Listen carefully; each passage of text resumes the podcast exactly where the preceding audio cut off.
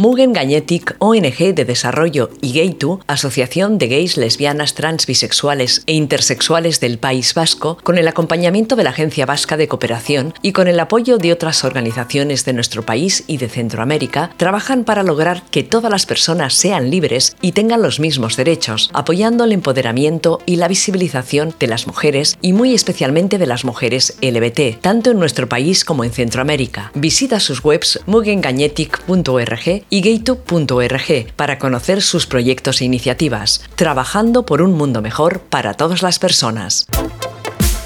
Buenos días, buenas tardes, buenas noches. Estamos otra vez con vosotras aquí en vuestro programa favorito, Ilustrate, Ilustrales, vuestro programa, eh, vuestro podcast de autoras y cómics LBT y proyectos feministas. Eh, ya sabéis que yo soy Teresa Castro, eh, me defino como activista por los derechos de las mujeres y el colectivo LGTBI eh, podéis encontrarme en las redes como Tcastro Comics y además estrena una web que no lo había dicho, me parece. tcastrocomics.art, fenomenal. Y, bueno, como ya sabéis, aquí es costumbre eh, tener estupendas mujeres invitadas y hoy no es una excepción. Eh, estamos con Ruth. Ah, que se me ha olvidado una cosa. Se me olvidó decir que Ilustrate Ilustrales está en inauradio.com y que además tenemos un Instagram propio en el que vamos colgando los cómics de los que hablamos. Yo creo que ya no se me olvida nada. Y es que llevamos un rato con problemas técnicos. Pero chicas, vamos a salir adelante. Esta entrevista va a salir fenomenal y lo vais a ir, oír estupendamente. Entonces, estamos aquí con Ruth. Hola Ruth. Hola. Por fin, a ver si esta es la definitiva y podemos grabar el programa. Bueno, eh, Ruth es una ilustradora de Valladolid eh, que terminó la carrera en el 2018, o sea, pues eso antes de ayer. Eh, es demasiado joven para mí, no por nada, sino porque ha hecho muchas cosas en tan poco tiempo y da mucha envidia. Y nada, pues eh, está aquí porque aparte de ser una ilustradora eh, que me encanta, pues tiene ahora en marcha un crowdfunding eh, de un cómic que os va a interesar mucho y en el que vais a querer participar.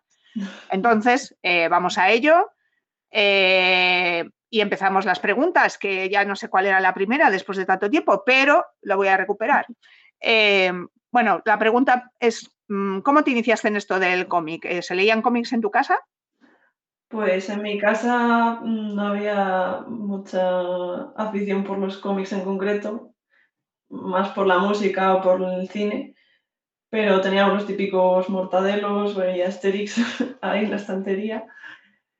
Y, bueno, a mí siempre me habían interesado los dibujos, eh, los libros con dibujos.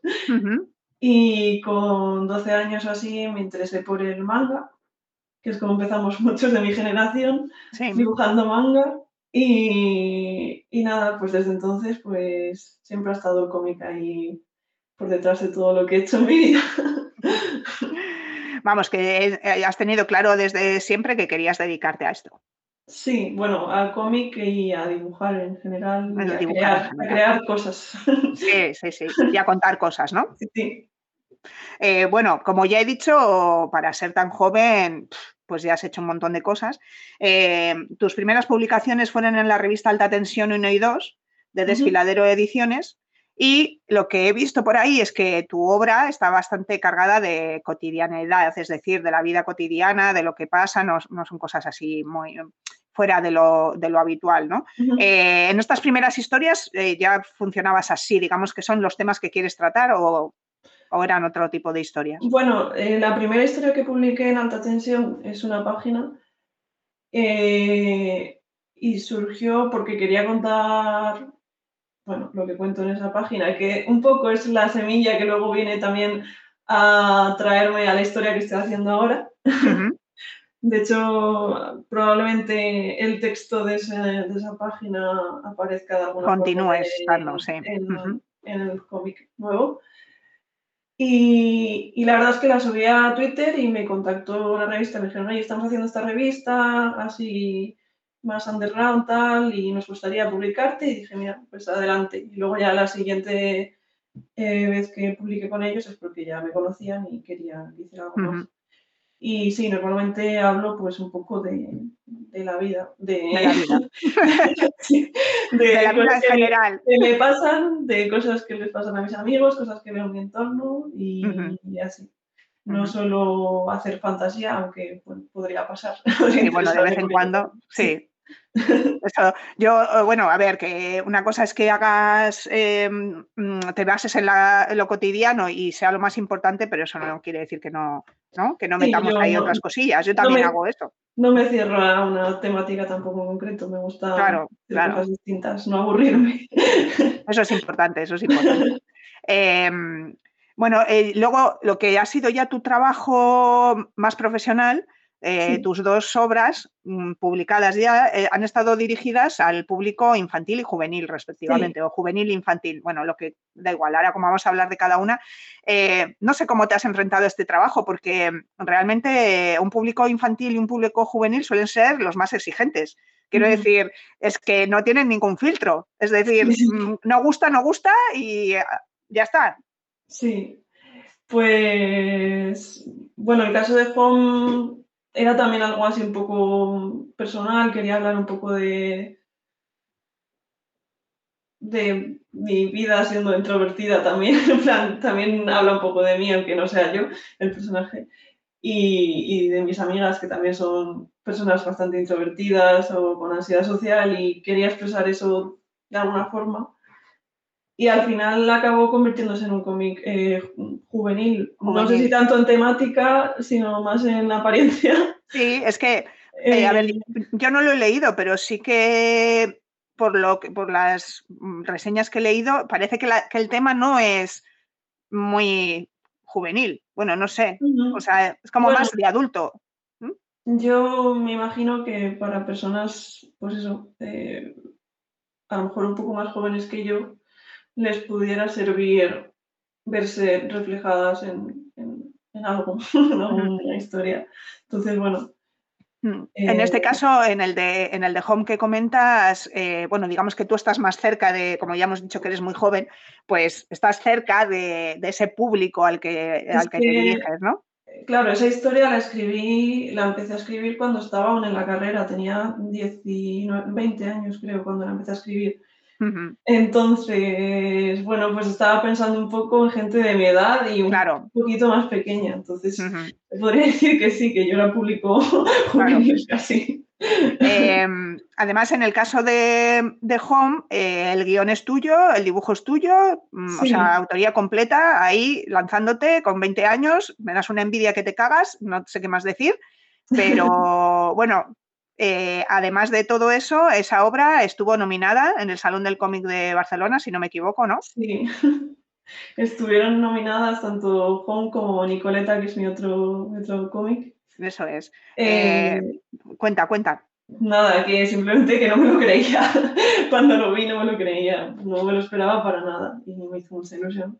O sea, en el mismo año, eh, dos primeras obras en realidad, ¿no? Porque no sé, ¿qué, hiciste? Eh, ¿Era una antes que la otra o más o menos se solaparon en el tiempo? Eh, primero hice, a ver, Home es eso, que la empecé cuando estaba en, la, carrera, luego desarrollé las páginas que luego fueron finales, cuando ya acabó la carrera ya, pero el proyecto venía de antes. Y, claro, iba a salir en 2020, pero con la pandemia pues se dilató todo y acabó saliendo a principios de 2021.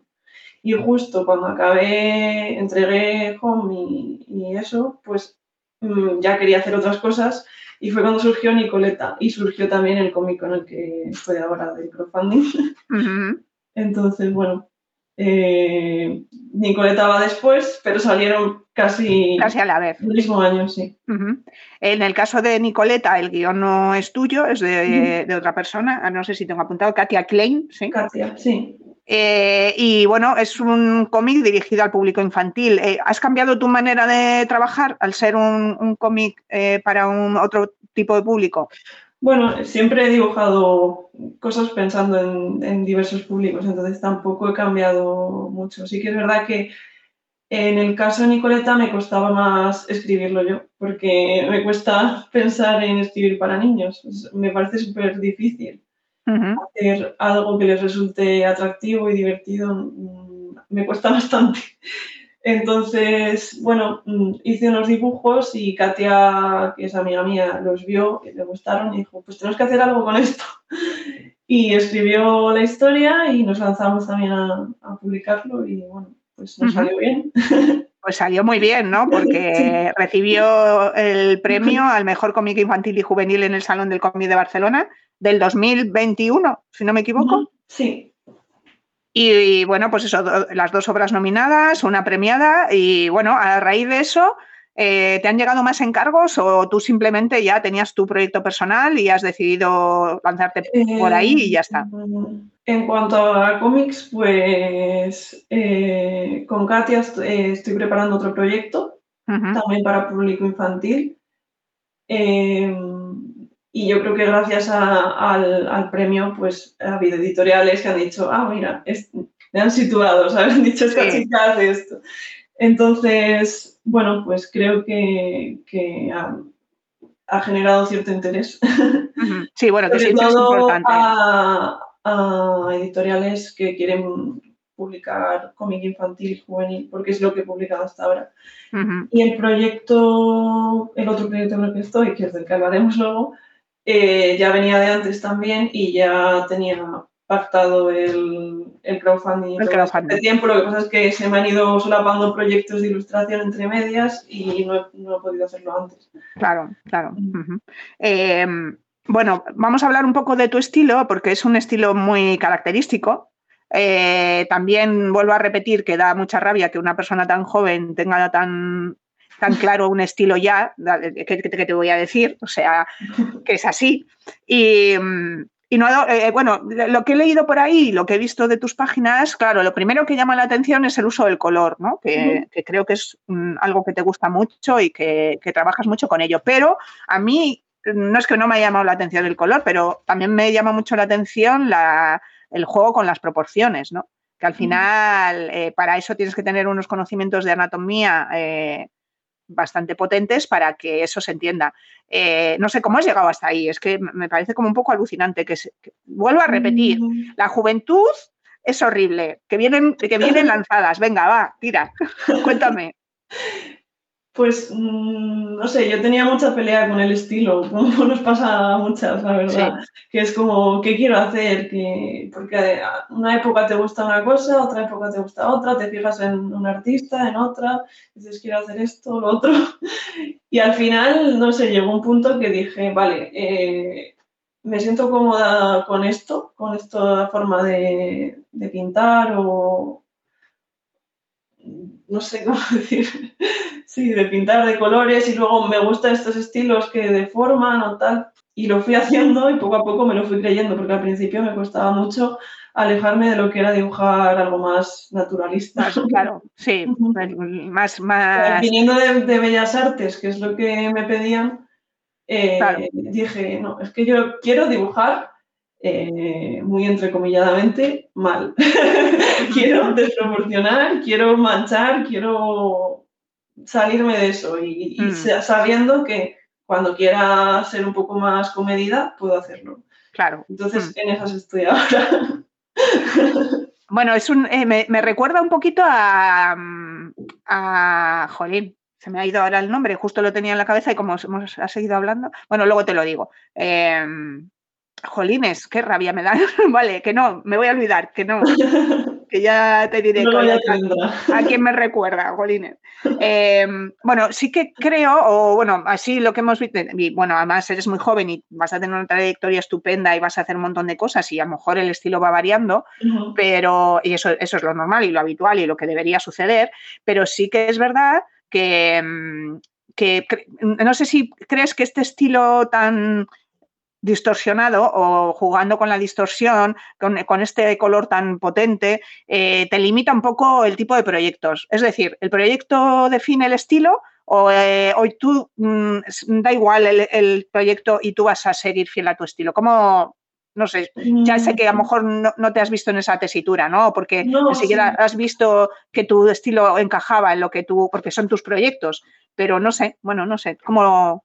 Em, yo creo que aunque tenga ciertas cosas que se puede decir que se repitan en mi, que sean como mi marca de, de, mi, firma de, en mis dibujos, ya sea la forma en la que uso el color o las texturas o las, formas, los cuerpos distorsionados, como dices, o perspectivas, eh, creo creo y quiero pensar que, puedo adaptarme a distintos, a distintos públicos, a distintos formatos y siempre, eh, bueno, al final, mm, dependiendo del proyecto, se te piden unas cosas y como también trabajo en ilustración, también veo como, o sea, esto me fuerza a buscar distintas maneras de, de contar visualmente lo que se me está pidiendo. Y en el cómic igual, o sea, he hecho para niños de tres años, he hecho para juvenil, ahora estoy haciendo para seis años, que es distinto que el de tres años también, y estoy haciendo para un público más adulto, que es también totalmente distinto. Entonces, bueno, es ir buscando la balanza entre mi estilo y, el público al que se dirige y lo que se me pide. Ya me he acordado, Jenny Espinosa. Sí. Sabía que, me, sabía que, me, ibas a decir ella.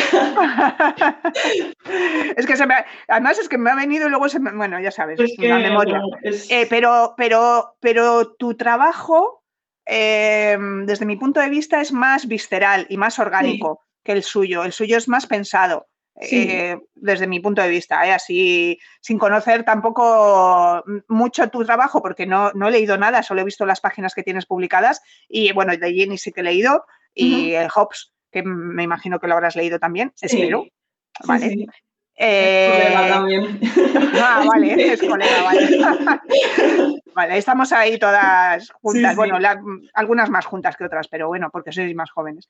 Em, bueno, em, es lo que te digo, que sí que veo que es un trabajo muy, muy orgánico el tuyo, eh, que parece que no está ni pensado, pero entiendo que está pensado, eh, pero sí que esa manera de trabajar con, tan, tan orgánica, yo creo que, se ve que trabajas con rotuladores, ¿no? Y eh, algún material más o como... Pues si te soy sincero, ahora mismo hago todo digital. Ahora mismo todo digital. el cómic que estás trabajando lo estás haciendo en digital. Todo digital, sí. Mucho más fácil, eh, bueno, más fácil, más, más, rápido. Distinto, porque es lo que tú dices. Eh, a mí me gusta que quede un resultado así, pues eso, que... Orgánico, sí. Más orgánico. En digital cuesta que quede un dibujo orgánico a veces. Entonces he ido mm, teniendo que apañarme un poco para, que, para llegar a eso, a que diga, voy a hacer digital y me gusta lo que estoy haciendo. O sea, eso es lo que más me ha costado del digital. Claro, bueno, el digital ya, sabemos que lo que hace es favorecernos el trabajo, ¿no? Al final es más rápido, puedes trabajar en cualquier sitio, no tienes que llevarte todo el material, ¿no?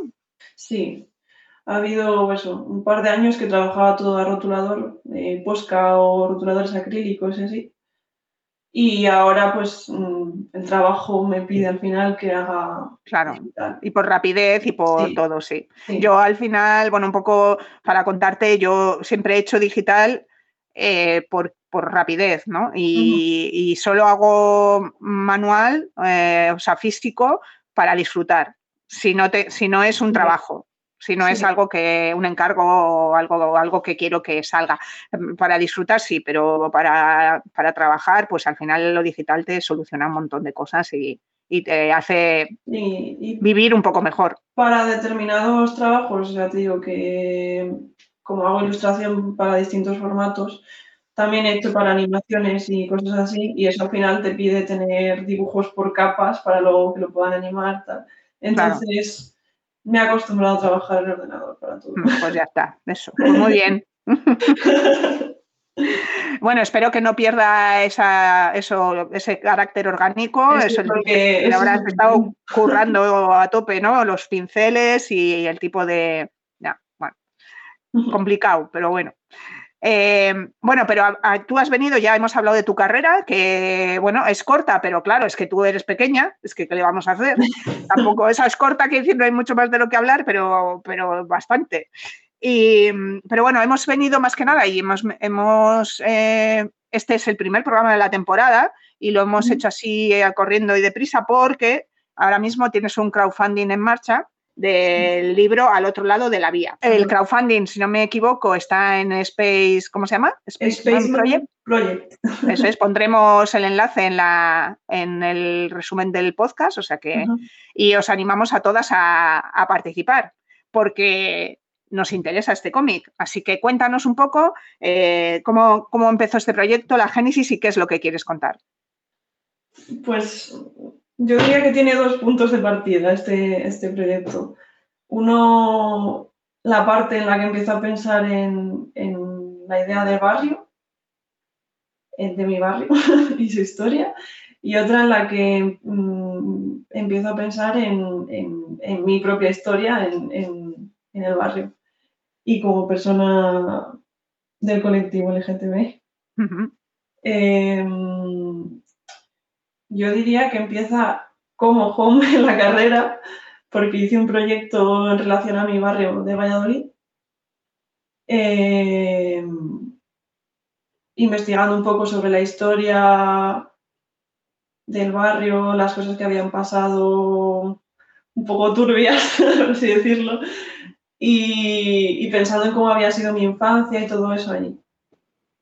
Eh, y luego, el año de, la pandemia, me quedé en Valladolid durante la cuarentena eh, y quería hacer proyectos nuevos, que fue cuando surgió también Nicoleta, porque había terminado Homes y quería hacer cómics nuevos. Y, bueno, pues al final lo único que tenía para ver era de la calle, era por la ventana y ver la gente de, mi barrio asomada a las ventanas. Y dije, tengo que retomar esta idea del barrio y escribir una historia sobre, sobre esto. Y bueno, pues eso es un poco el, el, inicio. Y mm, he leído por ahí que al principio sí que te planteaste el que fuera una historia completamente autobiográfica, pero que te, te, parecía que no estabas preparada. ¿Cuál, ¿Qué es lo que ves de, de difícil en una historia autobiográfica? no, pregunto, yo qué sé. Eh, sobre todo que si hago algo autobiográfico ya no es tanto hablar de mí, que es como que no me importa tanto, sino meter a terceras personas de mi entorno, eh, familiares, esas cosas me, me, todavía como que no me siento... Sí, no tampoco quiero exponer a nadie ni, ni, hacer sentir incómodo a nadie de mi entorno tampoco cercano. Entonces, bueno, eh, me invento otros personajes que les pasan cosas parecidas o iguales a las que me han pasado a mí o a mis amigos y, y ya está. Y bueno, en este cómic sí que vas a indagar, aunque no es autobiográfico, un poco en tu en la realidad de una chica lesbiana en un barrio eh, periférico de Valladolid, ¿no? Un poco ese es el, contexto. Sí, para poner en situación para la gente que no ha estado o no conoce Valladolid, eh, está completamente atravesada por, por las vías del tren, la ciudad. Entonces, la parte del centro mm, está totalmente separada de, los barrios obreros de toda la vida, que es donde he vivido yo siempre. Y para, poder llegar al centro de la ciudad tienes que pasar por un túnel que da mucho mal rollo. y, bueno, pues eso es como que siempre eh, han estado marginados los del otro lado de la vía, por eso el, Por otro lado, ya me he perdido, no sé qué estaba Sí, no, que te, he preguntado de... que te he preguntado, eh, he, comentado que el tema del cómic es eh, la realidad de una chica lesbiana en un barrio periférico de Valladolid. Entonces nos has contado, para la gente que no conoce Valladolid, por qué el barrio periférico y al otro lado de las vías. Sí, eh, y bueno, luego, pues eso, como yo siempre he vivido ahí y he crecido allí, pues hablar un poco de mi experiencia y la de algunos amigos cercanos que también han crecido ahí, hablar un poco de cómo era esa situación en la época del instituto y bueno, cómo se sentía. y... En realidad es una especie de, obra de crecimiento, ¿no? De cómo, cómo se desarrollan los personajes en un momento en el que en el que están creciendo. Bueno, sí, crecemos todo el rato, ¿eh? también es verdad. Pero bueno, en la, época que más se crece. Bueno, y nada, no sé, mm, véndete un poco, cuéntanos por qué tenemos que participar en el crowdfunding, que yo ya he participado, pero bueno, a ver, para nuestras oyentes, cuéntales. Bueno, es importante participar en el crowdfunding porque si no, no sale adelante el proyecto, básicamente. Ya, pero bueno, tú tienes que decir, cuando lo leáis vais a ver la maravilla que falta financiación y nada, porque voy a hablar de, temas que creo que, mucha gente se puede sentir reconocida con ellos, ya sea gente del colectivo o gente de, barrios. Claro. no sé, al final es eso. Y quiero poner todo de mí para que sea una buena obra. y, nada. Bueno, pues eh, chicas, ya estáis buscando la página de Spaceman Project eh, al otro lado de la vía y aportando en el crowdfunding para que salga. Porque, bueno, aquí ya en, nuestro, en este programa ya están acostumbradas nuestros oyentes a que les digamos que compren cómics, que vayan a la, y que bueno, que si no pueden ir a la librería, que vayan a la biblioteca, que saquen cómics, que pidan a sus bibliotecarias de confianza el cómic que desean, porque también te lo pueden traer, y así le damos de comer a las autoras, que es muy importante, que comen, comen y viven, además de dibujar. Hablando un poco de lo que has comentado, eh, en la última, y uniendo con, nuestra última entrevistada, que fue Aroa Travé, que también, no sé si has leído Carne de Cañón. ¿Has leído Carne de Cañón? Todavía no. pues ya estás tardando, ya estás tardando, porque eh, Aroa también habla del barrio. Eh, su, su cómic también parte de esa, de esa realidad. Y entonces mm, hablamos de la de cómo es el hecho de que, de que sí es necesario partir de esas vivencias tan, tan importantes para crear algo potente. No sé cómo lo, enfocas tú o crees que no es necesario tener esa experiencia para poder plasmarlo. ¿Cómo, qué, qué, opinas? Yo creo que es que al final a cada uno le sale a hablar de las cosas que ha vivido. O sea, creo yo que al final sea a través de poniendo otro personaje o otro contexto, incluso fantasía o lo que sea, al final siempre estás hablando de cosas que a ti te han tocado de alguna forma, ya sea porque lo has vivido tú, porque lo has visto en tu familia, en tus amigos, en tu entorno. Entonces, bueno, creo que, eso, al haber vivido las cosas, o sí, ¿no? que salen más auténticas. Ayuda a que, a que salga algo más de dentro, que es como me gusta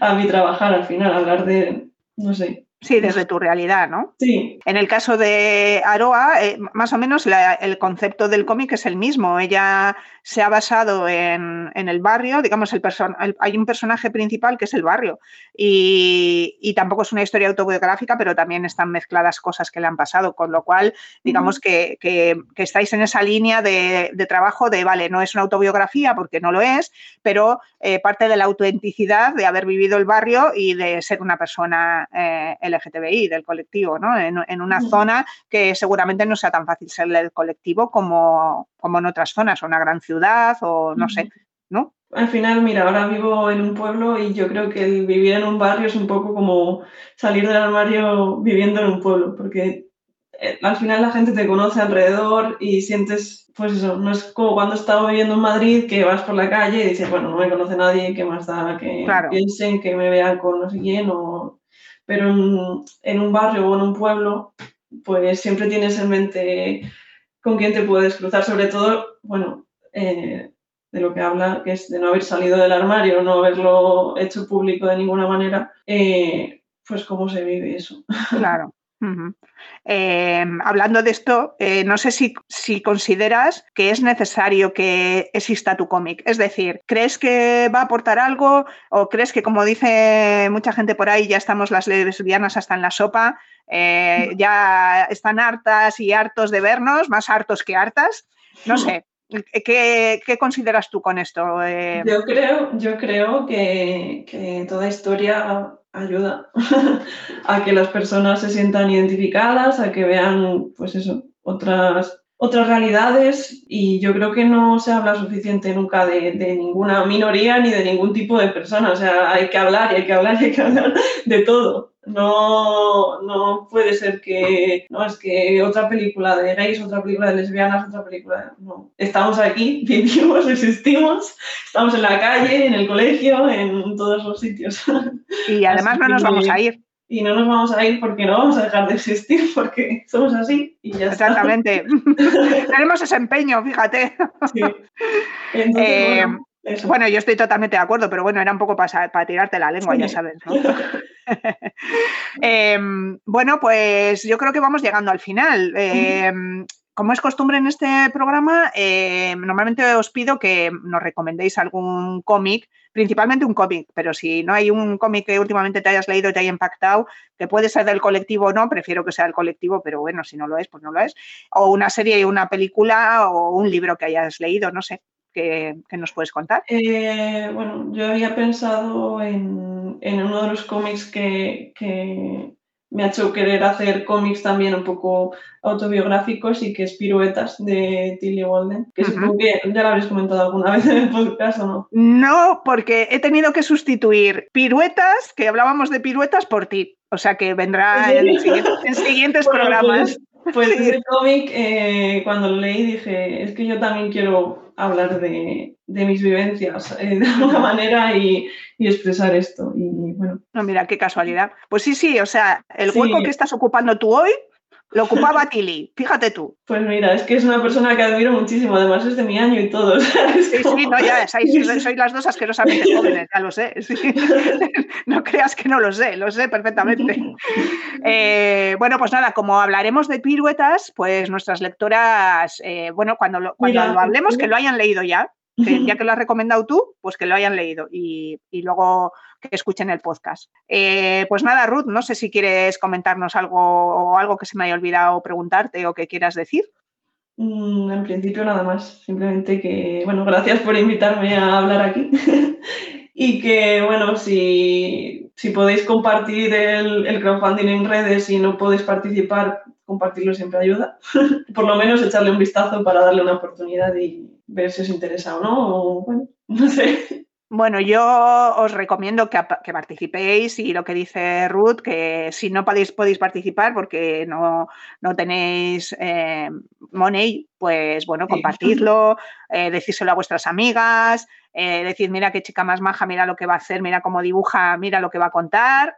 Y además tenemos que hacernos visibles y tenemos que estar presentes en la cultura. Entonces, eh, el hecho, mira, una cosa que no hemos comentado es que lo leí, que habías mandado el proyecto a bastantes editoriales, ¿no? Y por eso estás con, el crowdfunding de Spaceman Project, que, bueno, no es, no es mm, un crowdfunding al, tipo porque ellos también participan, ¿no? Pero, pero bueno, imagino que los rechazos de las editoriales, pues un poco mal, ¿no? Bueno, en realidad no lo, no, o sea, solo he hablado con otra editorial Ah, vale, Golin, pensé que habías mandado a más, yo que sé. No, no, este proyecto la verdad es que me fue bastante bastante bien.